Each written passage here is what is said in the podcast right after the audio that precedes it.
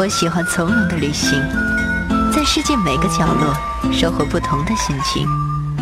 我想要简单的快乐，在人海茫茫中邂逅幸福的脸庞。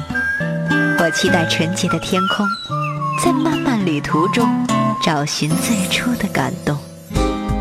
今天你我擦肩而过，让我把旅途中的故事讲给你听。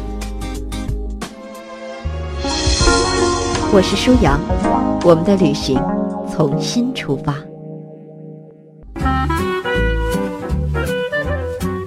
欢迎收听边走边看，舒阳为您讲述作者姜萌笔下的旅行大发现。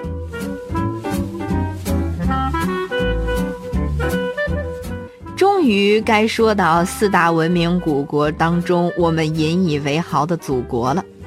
古代中国的地理状况也是相当优越的，东部滨海，西部环山，黄河、长江向东流，天上的星星参北斗。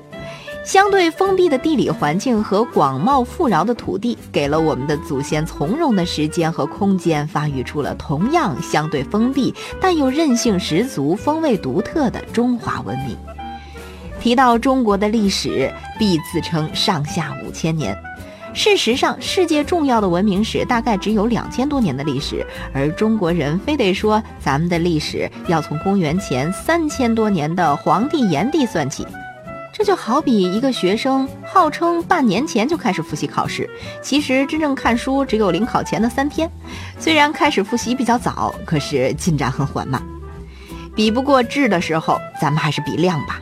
这是中国人民特有的智慧。美国建国只有两百多年，而中国有五千年的历史，在这一点上，我们从来都具有强大的心理优势。现在世界上的所有东西都能在中国古老的历史和文化中找到影子。中国的文化和哲学从形成伊始就是整体式思维，而非西方的拆解式思维。能够代表这种思维最为贴切的吉祥物就是太极中的阴阳鱼。黑白两色的阴阳鱼都长着相反颜色的眼睛，此所谓你中有我，我中有你。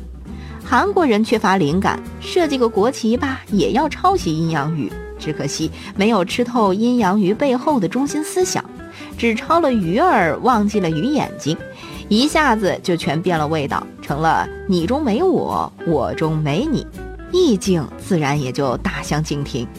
所以抄袭也是需要智商的。对于高深的东西，要么别抄，要么全抄。没有理解还试图根据具体国情只抄自己认为正确的，不贻笑大方才怪。这些年兴起的所谓系统科学、复杂科学背后所蕴含的深刻思想，其实我们的祖先在几千年前就用类似于鸳鸯火锅的两条鱼儿表述得非常清楚了。注意。真正明白人开的火锅店里的鸳鸯火锅，每一半锅里必须还要有个小锅作为鱼眼睛。单纯一半辣锅和一半清汤锅组成的伪阴阳鱼火锅店，肯定是韩国人开的。古代中国人依仗着这样深邃的思想，在那些不需要拆解也没有能力拆解的年代里，基本上是领跑世界的。老子一篇五千多言的随笔，养活了今天多少硕士、博士、教授和博导。在这篇随笔中，万事万物皆可以用神奇的道来解释。当记者采访老子什么是道的时候，他明确表示：永恒的道是没法说的，能说出来的不是贴牌的，就是假冒的。你要是问，你就错了。面对这么牛的循环论证。不管你服不服，反正我是服了。中国在道的指导下，一直是全世界范围内的先进国家，直到近代落伍。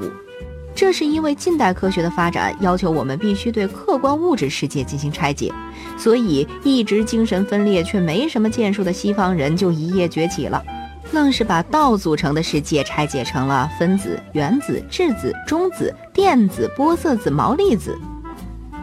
可见。真到较真儿的时候，光玩模式和概念那是不行的，须知细节决定成败。中国人靠着整体思维领跑，最终也因为整体思维而跌倒。此所谓成也萧何，败也萧何。不过，对自己近代落伍这事儿，我们的祖先也早就准备好了自嘲：木秀于林，风必摧之；堆出于岸，流必湍之；行高于人，众必非之。不管日子过成啥倒霉样，都得有话说。中国人这个特长特别让西方人钦佩。当然了，咱看不起别人也是有理由的。我们的祖先确实做出了一些让西方人瞠目结舌的成就。西方人不会引火，只好派个普罗米修斯去偷火种。经过所谓悲剧之父埃斯库罗斯的畅销书公关，狠狠地炒作充满悲情的献身壮举，的确赚足了眼球和票房。发明钻木取火的燧人氏微微一笑：“小普啊，接受过九年义务教育没呀？不知道摩擦生热的基本原理呀？”普罗米修斯哭了：“哦，燧人大哥，你知不知道？”我们西方直到一七九八年，伦福德钻泡糖才发现摩擦生热的现象。哎，你们西方人进化的有点慢，就我这超前你们好几千年的知识和技术，在我们中国只能负责生火做饭了。普罗米修斯一口鲜血喷出来，老鹰，你捉死我吧！燧人氏说的也有道理。女娲补天，后羿射日，有巢氏筑木为巢，神农氏尝百草。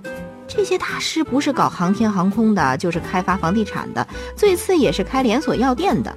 他这钻木取火，还真是不太拿得出手。燧人氏的手艺早已被火柴和打火机取代，可都江堰水利工程几千年来仍然在发挥着重要作用。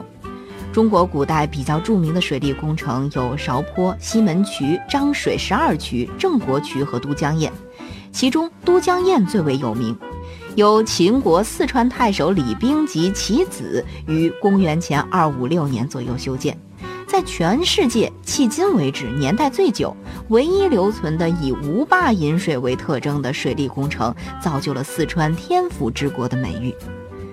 水利工程我们并不陌生。近现代的水利工程都以大坝为主，不过大坝修得越高，问题也就越大。埃及的阿斯旺大坝就产生了严重的生态和环境问题。我们讲过，埃及主要靠尼罗河泛滥的淤泥为生，结果修了阿斯旺大坝以后，淤泥都堵在大坝上了，造成了埃及的肠梗阻。都江堰水利工程没有使用大坝，而是充分利用当地的地形条件，鬼斧神工地将自然环境和水利工程融为一体。都江堰的核心在于自动控制岷江分配到成都平原的水量，洪水来时自动分洪，枯水时自动限流。这么神奇的功能，既没有使用大量的人为建筑，也没有破坏当地的环境，还不需要过度维护，使用寿命超过了几千年，这绝对是中国人智慧的体现。对于西方人来说，直到1948年维纳提出控制论。自动控制的概念才渐渐建立起来，可是几千年前中国人就设计出了完美的自动控制的水利工程。不服可以到都江堰来看看。对于世界上这么伟大的自动控制设施，花点门票朝拜一下还是很有必要的。中国另一个一骑绝尘的成就，那就是中医，现在也还在一骑绝尘，而且未来还要一骑绝尘下去。因为西方人到现在还没有理解中医，不理解似乎反映出了他们认识水平的低下。于是西方人恼羞成怒，由不理解干脆改为不承认了。不管国外承不承认，中医也有着几千年的历史，穴位脉络这种东西，西方到现在在生理解剖上也没有找到。至于望闻问切的功夫嘛，要是学也学不来。西医基本上一直追随最先进的技术，而中医却是很奇怪，越古老越值钱。战国晚期一部《黄帝内经》可称为中医之集大成的著作，一直以来被中医学者奉为经典。如果山顶洞人也能开个中药方子，中国人必然哄抢。不过，中医现在的市场不是很景气，而且没有中医的西方人平均寿命也没比我们短。这其中的道理到底是什么呢？也许正如中药的禁忌说明，尚不明确。如果说西方人对中医尚能不服不忿，对中国古代的数学成就，则是必须五体投地了。你只看到我结绳记事，却不知我早就熟知十进制。你有你的几何原本，我有我的九章算术，我还有周髀算经。我可怜你还不懂勾股定理，哪怕过了三点一四一五九二六，也不会超过三点一四一五九二七。我是祖冲之，我为中国数学代言。好吧，关于古老而伟大的回忆到此结束。我们要开始好好看看那些后来居上的西方人了，用什么方式呢？让我们期待下一次的旅行大发现。